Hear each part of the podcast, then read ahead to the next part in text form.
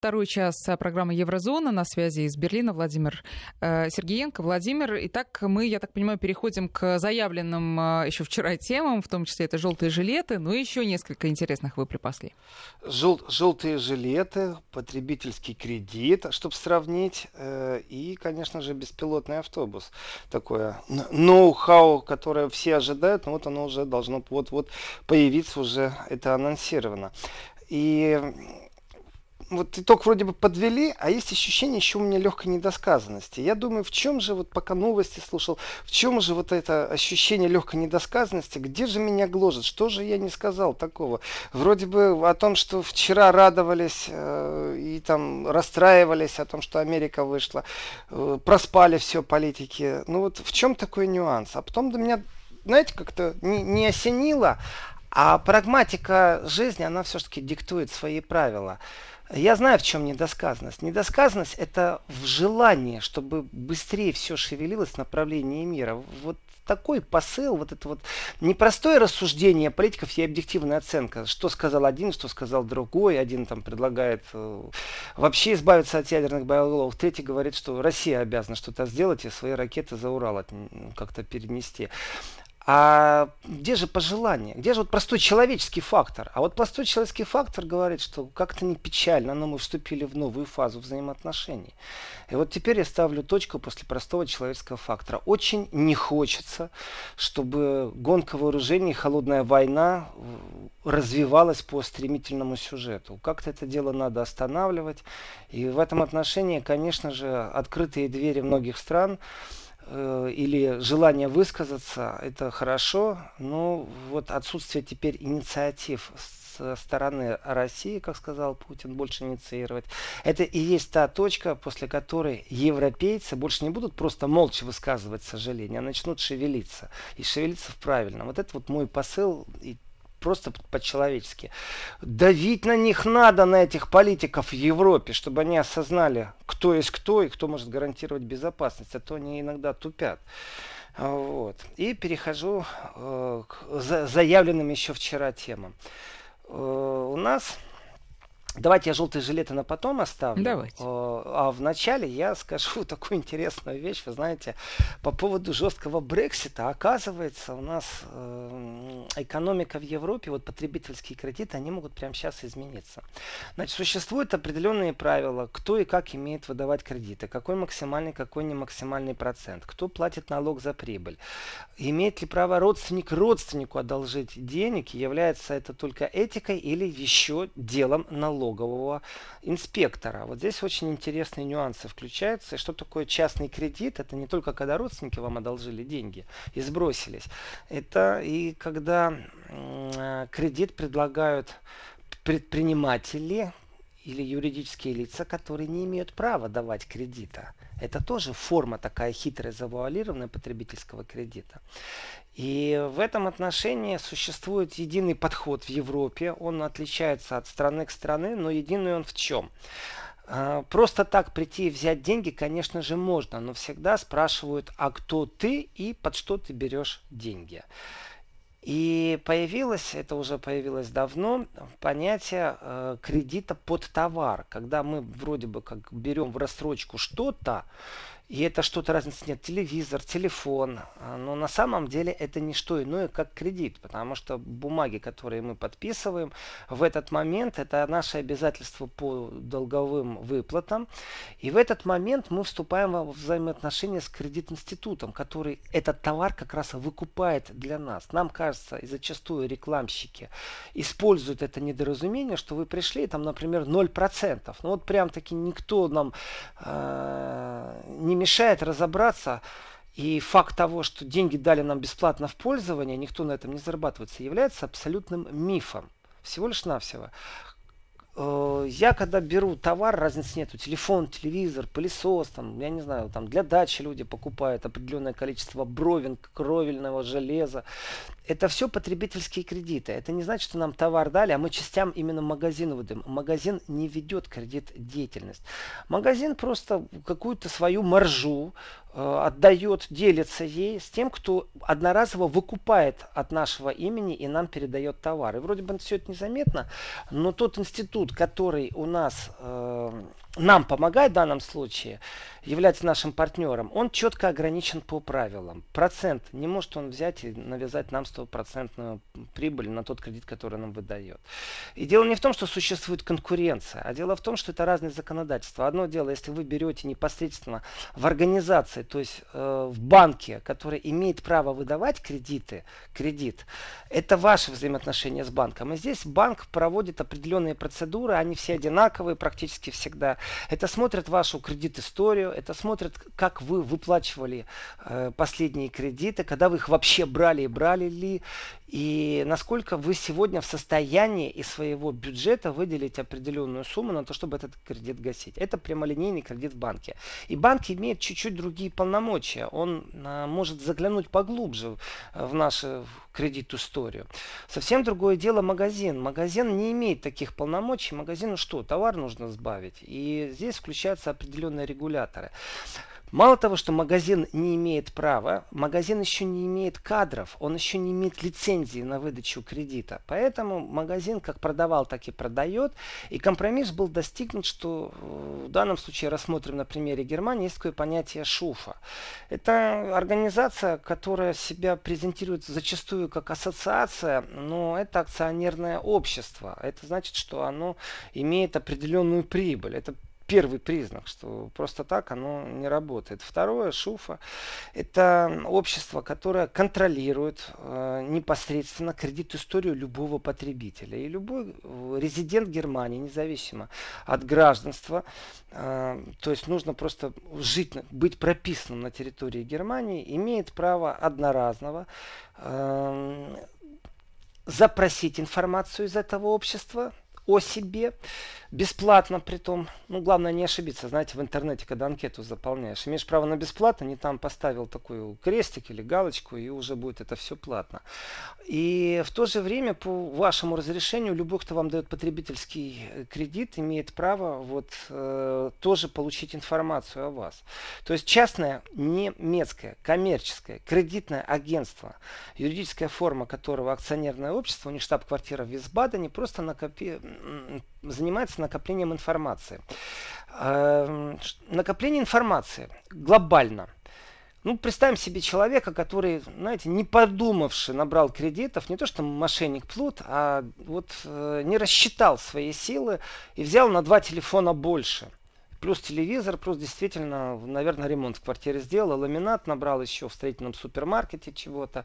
И заканчивается это плачевно. Он перестает выплачивать. И начинается процесс, процесс изыскания. Здесь опять же, ну не имеет права магазин прислать к вам кого-то, кто скажет, отдай денег. Ну не имеет права этого делать. Поэтому существуют определенные договоренности. И в этот момент добровольно, конечно же, мы все имеем право выбора. Ну, вроде бы, как в кавычках. Но если очень хочется взять, роспись свою поставишь, и контракт, который вам там предлагают, а спорить вы не имеете права. Ни в России, ни в Германии, ни во Франции, нигде. И в этом отношении четко законодательно регулируемая база. И никто ее подвинуть не может, кроме таких крупных компаний, которые занимаются либо защитой потребителя и накопили в себе какую-то критическую массу протестов или нелогических стыковок, либо непосредственно тех, кто эти кредиты выдает. И эта законодательная база, она безумно скучна, она вообще не интересна. Она чем хороша? Она хороша, что в принципе упрощена процедура. Она происходит буквально за секунду. Если я хочу снять квартиру, например, не кредит взять, а снять квартиру, то мой потенциальный квартиросдатель, то есть э, тот, у кого я в аренду беру, собственник жилья, требует, как правило, чтобы я ему принес вот это вот Шуфаускунфт, это справка по моим задолженностям. И там написано, позитивно или негативно, выплачивал или не выплачивал. Информация законодательно там хранится три года с момента последнего э, негативного внесения. То есть, если где-то я забыл сравнять кредит или пришлось вступать в отношения с кредитодателем, который присылает ко мне грозные письма, подключает адвокатов, у меня негативный бонус, бонитет. Э, и значит, там тоже есть такая система распределения от нуля до ста, в которой четко видно, кто что и как себя вел именно с точки зрения выплаты кредитов. И буквально за 3 секунды э, там не то чтобы оно на бумаге с водяными знаками, оно имеет номер. И этот номер доступен э, в системе. Уже если я попросил, чтобы мне выдали справку обо мне, то разницы нет. Беру я кредит или пробую снять жилье, сразу видно, хороший я плательщик или плохой. И решение принимается здесь и сейчас. Иногда я делаю это сам, иногда по моей просьбе просто я ставлю роспись, и это перенимает тот, кто должен в данный момент дать мне какой-то товар.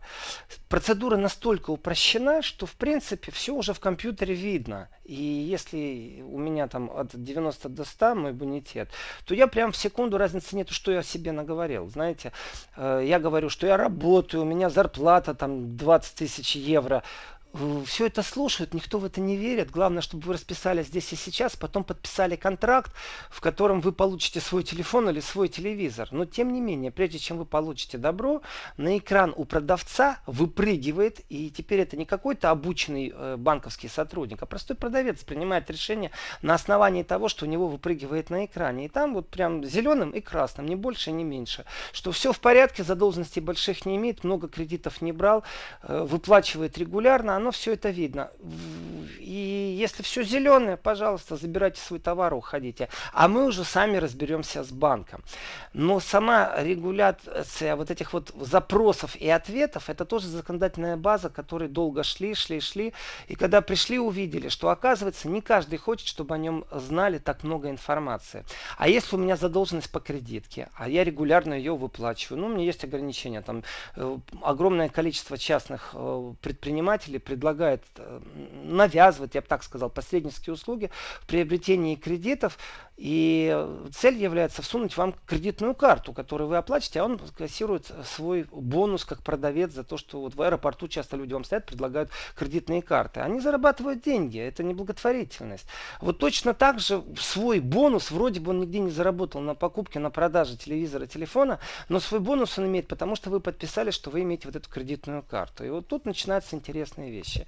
Вроде бы гарантирует, что не больше 50 евро в месяц, а у вас лимит 2000. И никогда больше вы 50 евро платить не будете. Другими словами, вам предложили 2000 прямо сейчас. Из них часть уходит на приобретение товара, а часть у вас остается в распоряжении. Хотите наличными снимать, а хотите покупайте, пожалуйста. И дальше вот эта вот замануха. Никогда больше 50 евро вы платить не будете. Но нужно внимательно прочитать, что написано мелким шрифтом.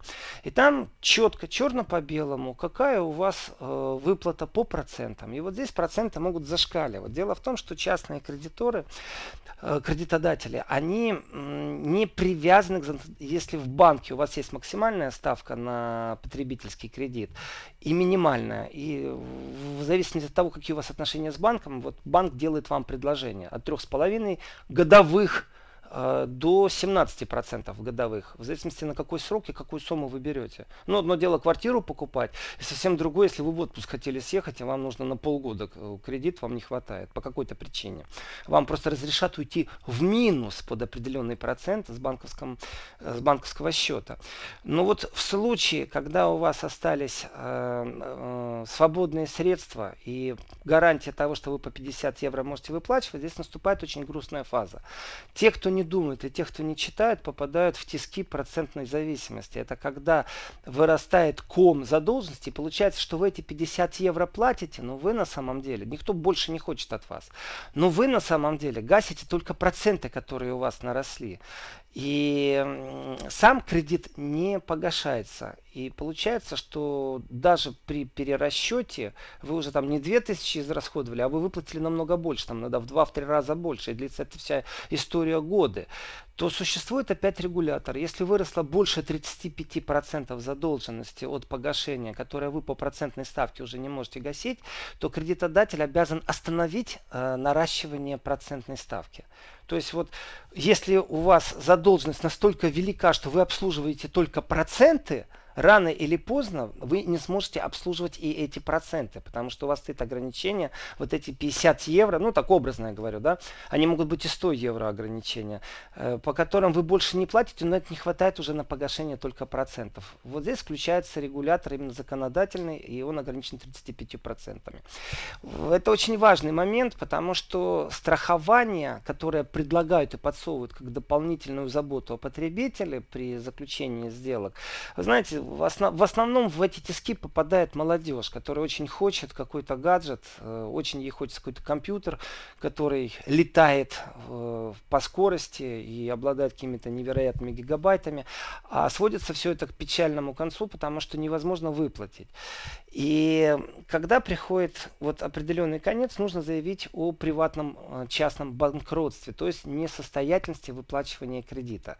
С этого момента больше не имеют права вам наращивать процентную ставку. Тут тоже законодательная база, э, она приостанавливает не только проценты, она начинает рассматривать, и вот здесь вот это очень интересный момент, то, что вы в шуфу попадете, вот это вот общество, которое сообщает о том, что сколько у вас по кредит истории вообще э, задолженностей и сколько у вас нагрузка финансовая на вас. Здесь история переходит совсем в другое русло, потому что профессионалы начинают изучать ваш заработок. Это немного другая история. Одно дело кредит вы, э, выплачивать, сколько там у вас этих пиявок на теле финансовом, и совсем другое рассказать, сколько вы действительно зарабатываете. Это немного уже в сторону налогового обеспечения, э, знаете, выплаты и честности граждан. И выясняется иногда, что люди взяли кредиты, они не имеют права их вообще брать. То есть они в анкетах заполняли ересь, писали завышенные ставки, э, свою зарплату, свои доходы, только для того, чтобы здесь и сейчас получить что-то. В принципе, это уголовно наказуемо. Но нет ни одного решения суда, в котором именно за обман при получении потребительского кредита кто-то был привлечен. Нет. В этот момент считается, что вы нарушили э, э, справки о себе, законодательную базу, и на основании этого с вами расторгают взаимоотношения и передают в руки других. Вот здесь включается страхование. Есть страхование вам, которое навязывают. Если вы вдруг потеряли работу, ну давайте так, тоже потерял работу, у меня страховка есть, которая погасит э, вот эту задолженность процентную. И совсем другое страхование у тех, кто предлагает кредит. Э, их страхование заключается в том, что обслуживание судов, обслуживание адвокатов, э, оно происходит совсем других. Вы попадаете в руки таких жестких переговорщиков, которые начинают э, достаточно сильно и агрессивно. Эта ситуация эм, не является личным контактом, то есть никто в двери, никто не позвонит, не придет, не постучит, угрожать не будет. Вы получите просто уведомление. И когда вы увидите, какие штрафные санкции на вас сваливаются, сколько стоит включение и подключение вот этих профессионалов, жестких переговорщиков, которые работают по договоренности с тем, кто вам выдал товар или кредит, то волосы встают дыбом, потому что телефон стоил, допустим, там тысячу евро, а вам сейчас все это обойдется 3000, и там уже включены э, счета от адвокатов, и вот этот э, ком, он настолько сильный, против него противостоять невозможно, что, как правило, люди, попавшие в эту ситуацию, они перенимают реструктуризацию долга, которая тоже законодательно разрешена, и договариваться, что да, вот с этого момента давайте мы не по 50, а по 100. Не по 100, значит по 200 будем выплачивать. Вот у нас будет часть уходить на погашение процентов.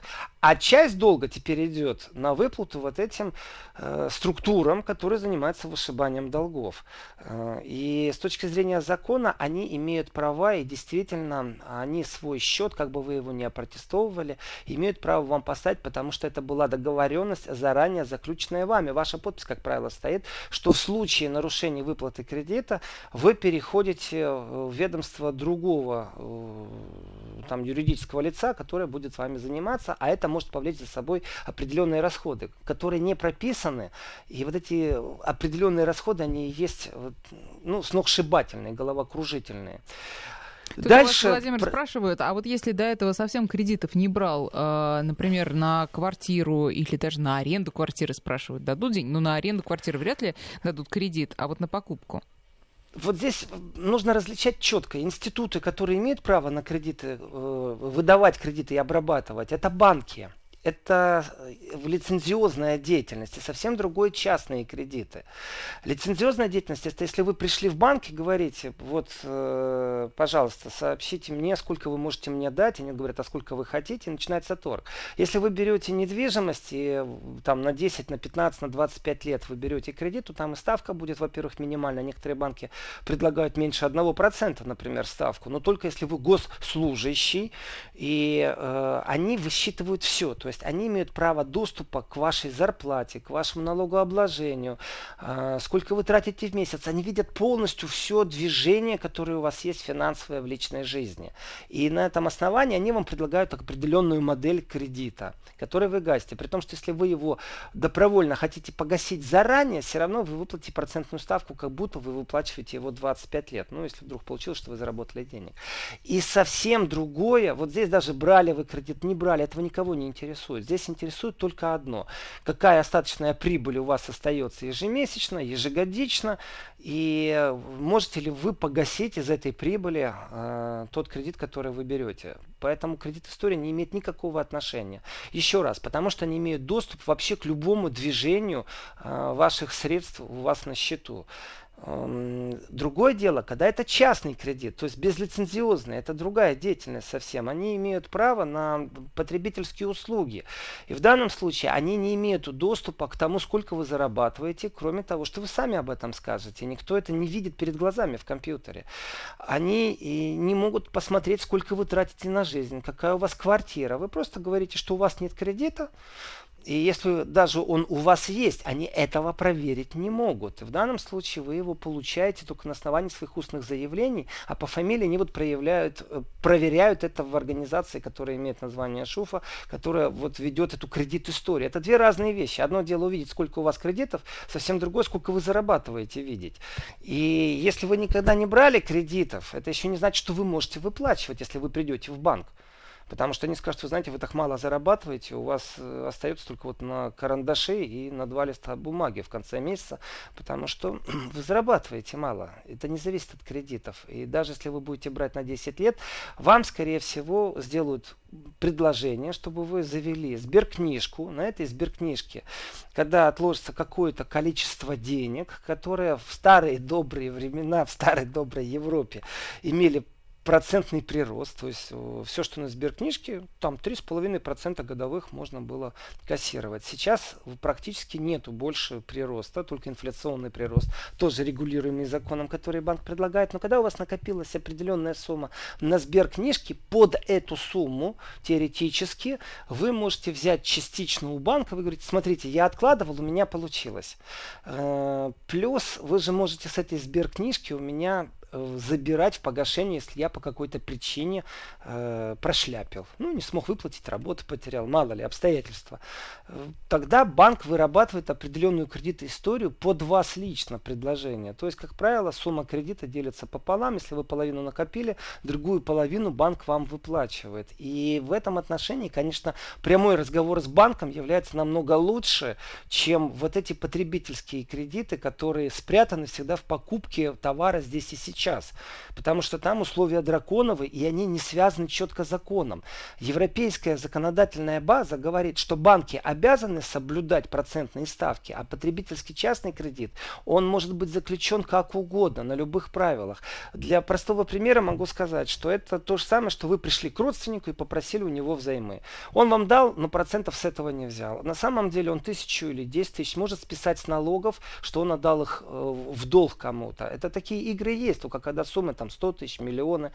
И точно так же он имеет право с вас взять расписку и написать в ней процентную ставку, которую он потом как прибыль должен обложить налогом.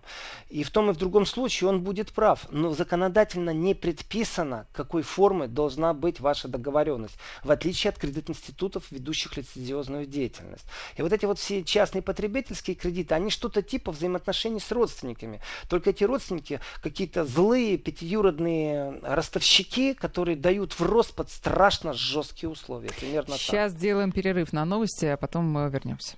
12.36, и Владимир Сергеенко возвращается в эфир.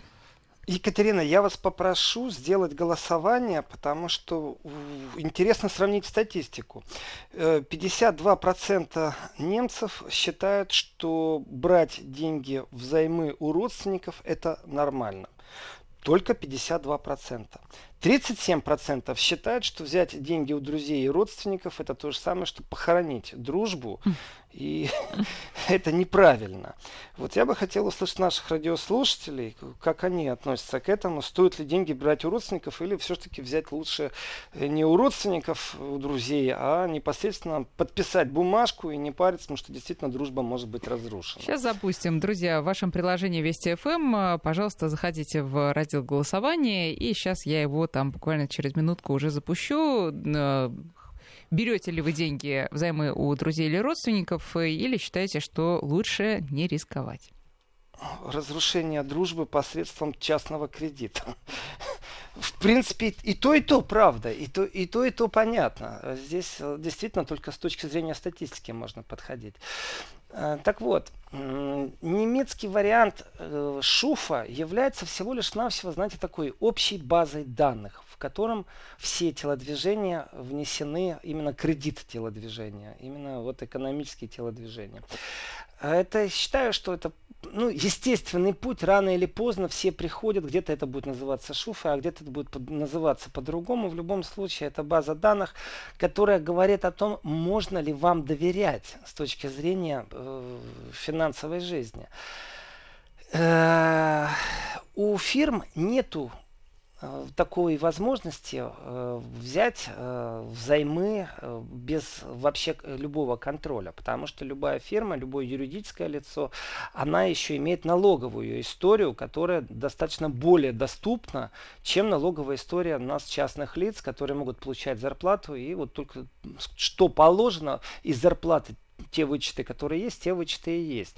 Э, у юридических лиц можно прослеживать прибыль. И вот эта прибыль, она тоже говорит о многом. На этой базе строится кредит истории, кредит выплаты. Но точно так же юридическое лицо, как и частное лицо, вносится в шуфу именно с точки зрения кредит истории. И если оно у вас чистое, то вам легче получить вот этот потребительский э, кредит. Если оно у вас нехорошее, то решение принимает здесь и сейчас продавец. Могу сказать так, что даже у вас, когда кредит история достаточно негативная, примитивное, когда у вас уже куча телефонов и телевизоров, когда у вас уже и ламинат, и и все, что хотите, и даже задолженность за ремонт машины есть. И по логике вещей вы нигде больше не получите потребительского кредита, вы увидите объявление в газете, в интернете, даже на столбу, что при негативной кредит истории, то есть короткими словами говорится, это негативы шуфа, значит, все равно мы вам предоставим. И дальше хоть деньги предлагают, хоть новый телефон. И очень подки, опять же, на это дело молодые люди, которые не могут себе позволить, а очень хочется какой-нибудь модный гаджет. И вот они уже второй, третий раз в эту историю вляпываются. И, как правило, выглядит это так. Все то же самое по кругу, только на себя оформляет какой-то гражданин Европы. В основном, как правило, это в бедных кварталах, в основном это турецкие магазины. Пусть на меня сейчас турки не обижаются. Но в основном это происходит там, где они не спрашивают шуф, вы оформляете, подписываете документы. На самом деле вас отдают таким сильным, страшным ростовщикам на растерзание, где совсем другие процентные ставки. И они достаточно долго и нудно вам пишут письма в случае чего у них совсем другие вот эти вот проценты, но у них и другие э, потом последствия. Потому что если вы вовремя не заплатили то, что вы взяли, грубо говоря, там предупреждение, ну там штраф 5-6 евро на этот маленький телефон, на маленький кредит, то там все то же самое, но только первое же письмо сразу уже 25 евро, а не 5 евро. Ну, примерно в таком духе. То есть 5 раз э, любые штрафные санкции превышают. И, конечно же, Э, это не очень честный путь, но действительно он нерегулируемым законодательно. Екатерина, если опрос готов, тогда нужно радиослушателям сказать номер телефона и запустить. Э, нет, не только опрос. готов, а уже активно голосуют люди а, в нашем вот приложении, даже? конечно, да. Но пока мы не будем Отлично. раскрывать э, не тайные цифры, да. Значит, итак, стоит ли брать взаймы у друзей и родных, дорогие друзья? Да, нет, все очень просто. Пожалуйста, в вашем приложении Вести ФМ можете нажимать кнопочку. Вот. И а вы как забега... считаете, Владимир? Вы знаете, это все зависит... Э, от друзей и родственников. И от вашей ну, платежеспособности.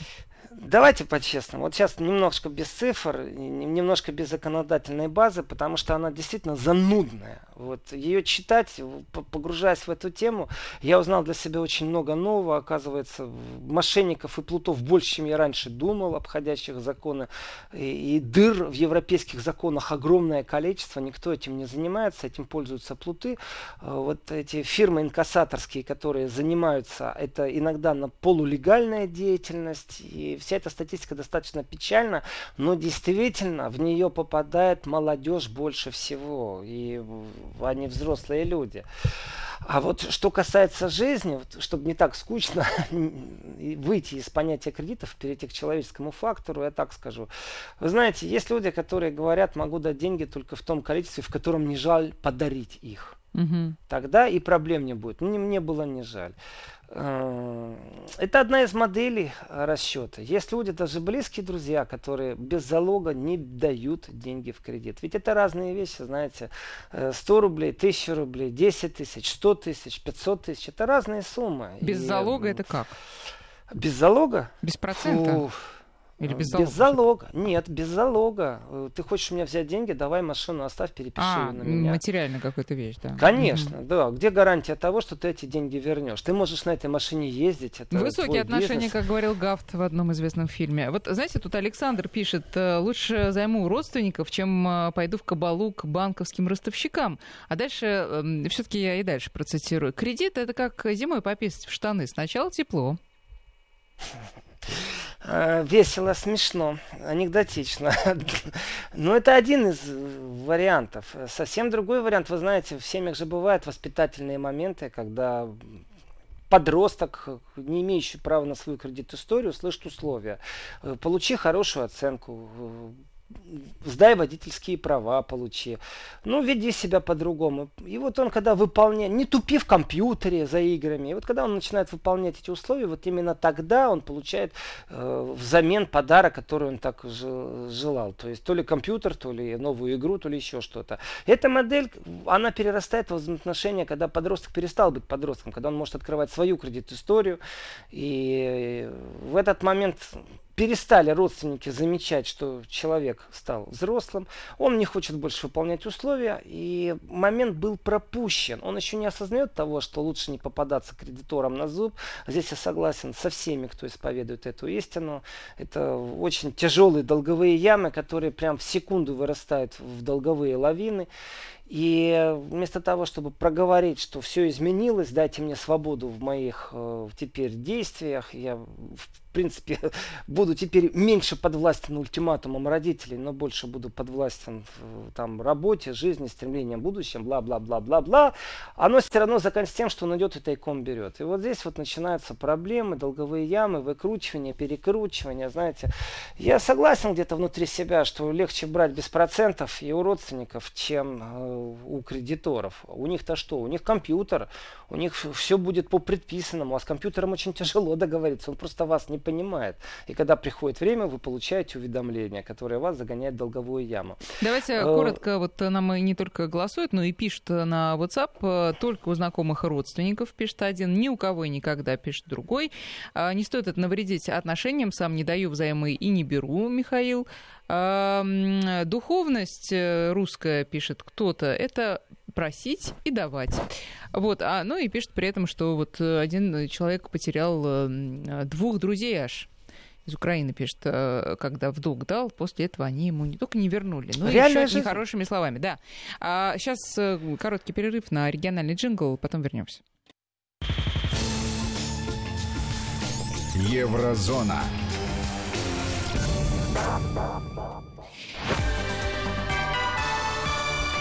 Вести ФМ. Владимир, нам сейчас надо определиться с планами. У нас остается чуть больше 10 минут. Э, мы или подводим итоги кредитной нашей истории и переходим к другим темам, тогда мы подводим итоги давайте, голосования. Давайте да? подведем, подведем итог э, того, что нам говорят радио. Нам радиослушатели говорят э, следующее: 52%. Вот прям ровно как в Германии говорят, что Ха! стоит брать. Да, у вас же тоже говорят, что стоит брать 52%.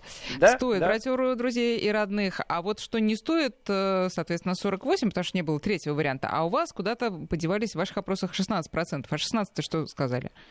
Ну, мне неизвестно, что они сказали. Ясно, они что... не определились еще. Ну, в общем, у нас больше людей, которые доверяют э, и своим друзьям и родственникам, и, главное, себе как э, платежеспособному человеку. А может быть, правда, кто-то из них хочет как раз отделаться от друзей и родственников, и поэтому вот э, берет именно у них в долг, чтобы больше вообще не, появлять, не появлялись на их То есть пути. Вы, вы, вы прям заговор какой-то Конечно, всюду конспирология. Ну, хорошо, тем не менее, давайте тогда уже Давайте я итог подведу, темам. это очень да. просто, да Дело в том, что существует система надзора, в которой все институты, которые вам выдают лицензиозные кредиты, Э, все институты, в которых вы имеете банковские счета, обязаны вас регистрировать. Это единый регистр ваших э, движений в финансовом пространстве.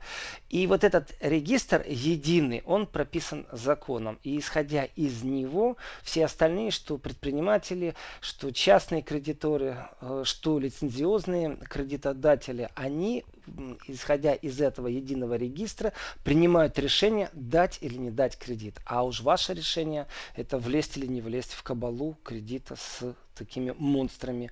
Э- капиталистического мира, скажем так. И перехожу еще две темы. Я абсолютно успею, даже не знаю. Наверное, вы знаете, э, все-таки э, автобус-робот это такая субботняя тема. Она вчера слетела. Давайте начнем с Франции. Если останется время, Давайте. тогда уже про- пройдемся по роботам, которые выйдут на дороге, где и как это происходит. Да, очередной раунд, очередной тайм э, во Франции. Вышли желтые жилеты. А в этот раз их кредо немного изменилось. Теперь это марш солидарности с жертвами протестов желтых жилетов. То есть вначале они вышли, нарвались э, на сопротивление силовиков, на слезоточивый газ, на резиновые пули. В принципе, нарвались это слово вот из лексикона западных СМИ. Потому что они такие странные, знаете, эти западные СМИ. Когда говорят о России, то демонстранты имеют право на все. Перекрыть центральные улицы, когда они хотят и как они хотят. А силовики должны быть с народом, то есть уступать полностью народу, даже если они вдруг захотят, там, не знаю, звезду с Кремля снять.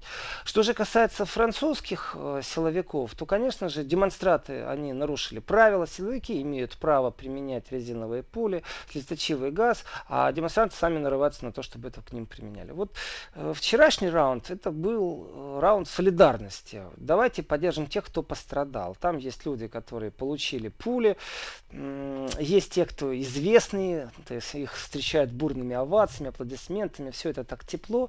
Но здесь важный момент. Это опять же количество протестующих. По подсчетам силовиков вышло на улице Парижа 60 тысяч. Э, ну, плюс-минус, погода, знаете, настроение. И по подсчетам, конечно же, тех, кто организовывал, они говорят, что эта цифра намного занижена. Они себя сами оценили по разным источникам от 80 до 100 тысяч. Э, нужно исходить, конечно, из тех, кто заявил э, в интернете, все-таки есть место, где можно сказать, я приду, и вот там вот заявок, конечно, больше 60 тысяч было. Они говорят, что по всей Франции 120 тысяч. Также были протесты в провинциях, не только в столице. А, они как раз там регулярно стабильны. Они не меняются ни в плюс, ни в минус по количеству людей. И вот эта вот повестка, изменение повестки, что давайте теперь против полицейского насилия, она с чем связана? В принципе, происходит определенное давление на расследование применения и также злоупотребление полицией своей силы. Резиновые пули, применение резиновых пуль полицией, э, иногда, вот по словам тех, кто страдает от этого, демонстрантов, жертв полицейского насилия, скажем так, другое дело, полицейское насилие – это абсолютно легитимное словосочетание. Оно может быть просто законное или незаконное полицейское насилие. Если э, протестующие пересекли какую-то границу, и при пересечении этой границы допустимого полиция применяет силу, это легитимное насилие со стороны полиции. И вот здесь мнения, конечно, расходятся и у протестующих, и у полицейских, и э, полиция обязана предпринимать определенные внутренние расследования. Понятное дело, они не могут быть вот так вот раз-два и расследовали, приняли решение. При том, что если наказать полицейских сейчас, с точки зрения просто технологии сдерживания гражданских протестов, э, то тогда полицейские будут не так рьяно исполнять свой долг. Если же не наказать полицейских, то тогда получается, демонстранты будут требовать э, к себе больше внимания, говорить, что же у вас за беспредел такой силовой. И, конечно же, затягивание таких расследований расследование является ну, единственным выходом из сложившейся ситуации. Просто затянуть, просто не расследовать. Но тем не менее такие расследования и есть. И полиция обещает, что каждый случай, каждое заявление будет рассмотрено в случае с резиновыми пулями обязательно. Особенно если сильная травма. То есть не просто там, мобильный телефон вам разбили, которым вы снимали. Это есть тот случай, там один из. Э, плюс травма от осколков, плюс глаза существуют, которые от пули не восстановятся резиновой. Но сам факт применения, насколько он легитимен или нелегитимен, термин французская полиция достаточно жестка. Но есть еще пострадавшие от э, слезоточивого газа. И пострадавшие не в смысле там 10-15 минут. Люди говорят, что они психически пострадали, что у них нет доверия больше к э, своим силовикам. И в этом отношении э, мне кажется, что протест солидарности демонстрирует то, что хочется больше протестовать, сам факт жизни недовольства, он присутствует, а повода вот как такового нету.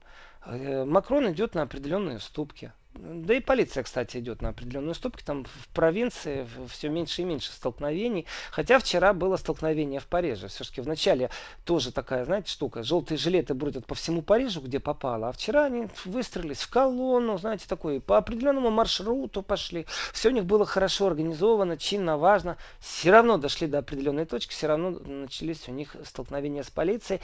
И здесь, конечно, французское правительство не может все опять спихнуть вину на каких-то не неизвестных людей в масках на какой-нибудь серый или черный блок, сказать, что это приезжие, или, например, знаете, есть такая хорошая штука, сказать, Россия виновата. Ну, не может, потому что уж больно организованно они шли, и все это выглядело красиво и мирно, пока не дошли до определенного пункта, точки столкновений. Э, могу так сказать, с точки зрения Макрона ему уже не так жарко. Ему стало помягче, полегче, находит он определенную модель поведения, и национальный диалог французский, конечно, сильно отличается от национального диалога в Венесуэле. Вот здесь лицемерие всей западной политики, вы знаете, оно настолько прозрачно. Э, я могу судить по коллегам в Германии, которые обслуживают одни, кстати, давайте так по-честному, хватает разных коллег, одни мейнстрим обслуживают, и в кулуарах говорят одно, потому что не просто обслуживают, а другое дело вот политики, которые никого не обслуживают, они оппозиционные. Они открыто говорят, что это политическое лицемерие европейское, ну, имеет место быть. Вот это факт. И когда признается венесуэльская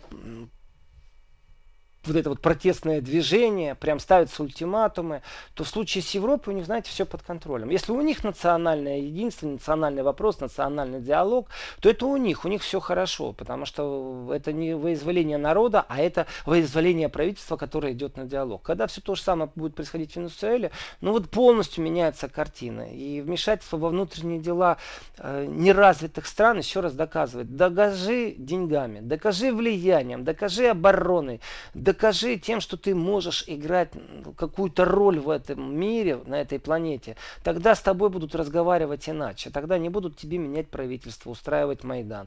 Вот в данном случае Франция это ярко выражено. У него дома протесты, ну знаете так, все в рамках разумного. А, и Франция что же является теми, кто признал эти венесуэльские протесты? К сожалению, великому сожалению, э, желтые жилеты не солидаризировались с протестами в Венесуэле, не выставляли никаких претензий по этому поводу Макрону. Это ну, давайте так, это не оскорбительно для всех протестующих, но это и не соответствует. Вот пролетарии всех стран соединяйтесь, протестующие всех стран соединяйтесь, этого, конечно же, не происходит. И по статистике столкновение вчерашнее было не такое сильное с желтыми жилетами и полицией. И на следующие выходные, опять на следующую субботу, опять уже все запланировано. И повестка, скорее всего, выработается у нас завтра-послезавтра, вот что они будут протестовать. Но сам процесс вот этого национального диалога во Франции, он же тоже имеет конец. И дальше вот будет видно, смог Макрон нащупать вот эту вот э, ниточку, чтобы договориться. Потому что пока идет вроде бы как диалог, нельзя констатировать факт, что он пришел в тупик или диалога с правительством нет. Поэтому надо усиливать протесты и свергать Макрона. Макрона. И просто идет выигрыш времени. Соответственно, если потом кто-то срывает этот диалог, который на самом деле есть, это тоже факт, или же все-таки диалог не будет сорван, а о чем-то договорятся, и правительство пойдет э, на поводу протестующих, договорится, и Макрон сохранит свое место и дальше будет играться в большую Европу и изображать из себя Наполеона эдакого глобального мира. То во всем этом, конечно, есть и печальные ноты, потому что ну, невозможно предсказать, насколько насилие будет не только со стороны полиции, но насколько насилие будет э, вот именно в виде сожженных машин, разбитых витрин и не присоединятся ли к этому насилию э, хаоты, ультралевые, ультраправые, просто ультра-ультра, которые фанаты из футбола, ультрас, просто чтобы поразвлекаться, когда станет потеплее, и понятно будет, что повод новый появился, то есть Макрон не договорился вот в этом национальном диалоге с теми, кто ему выставляет определенные требования. Ну, У нас время закончилось. Спасибо, Владимир. Владимир Сергеенко, как всегда, по выходным с 11 до часу. Владимир, спасибо и до встречи через неделю в следующую субботу.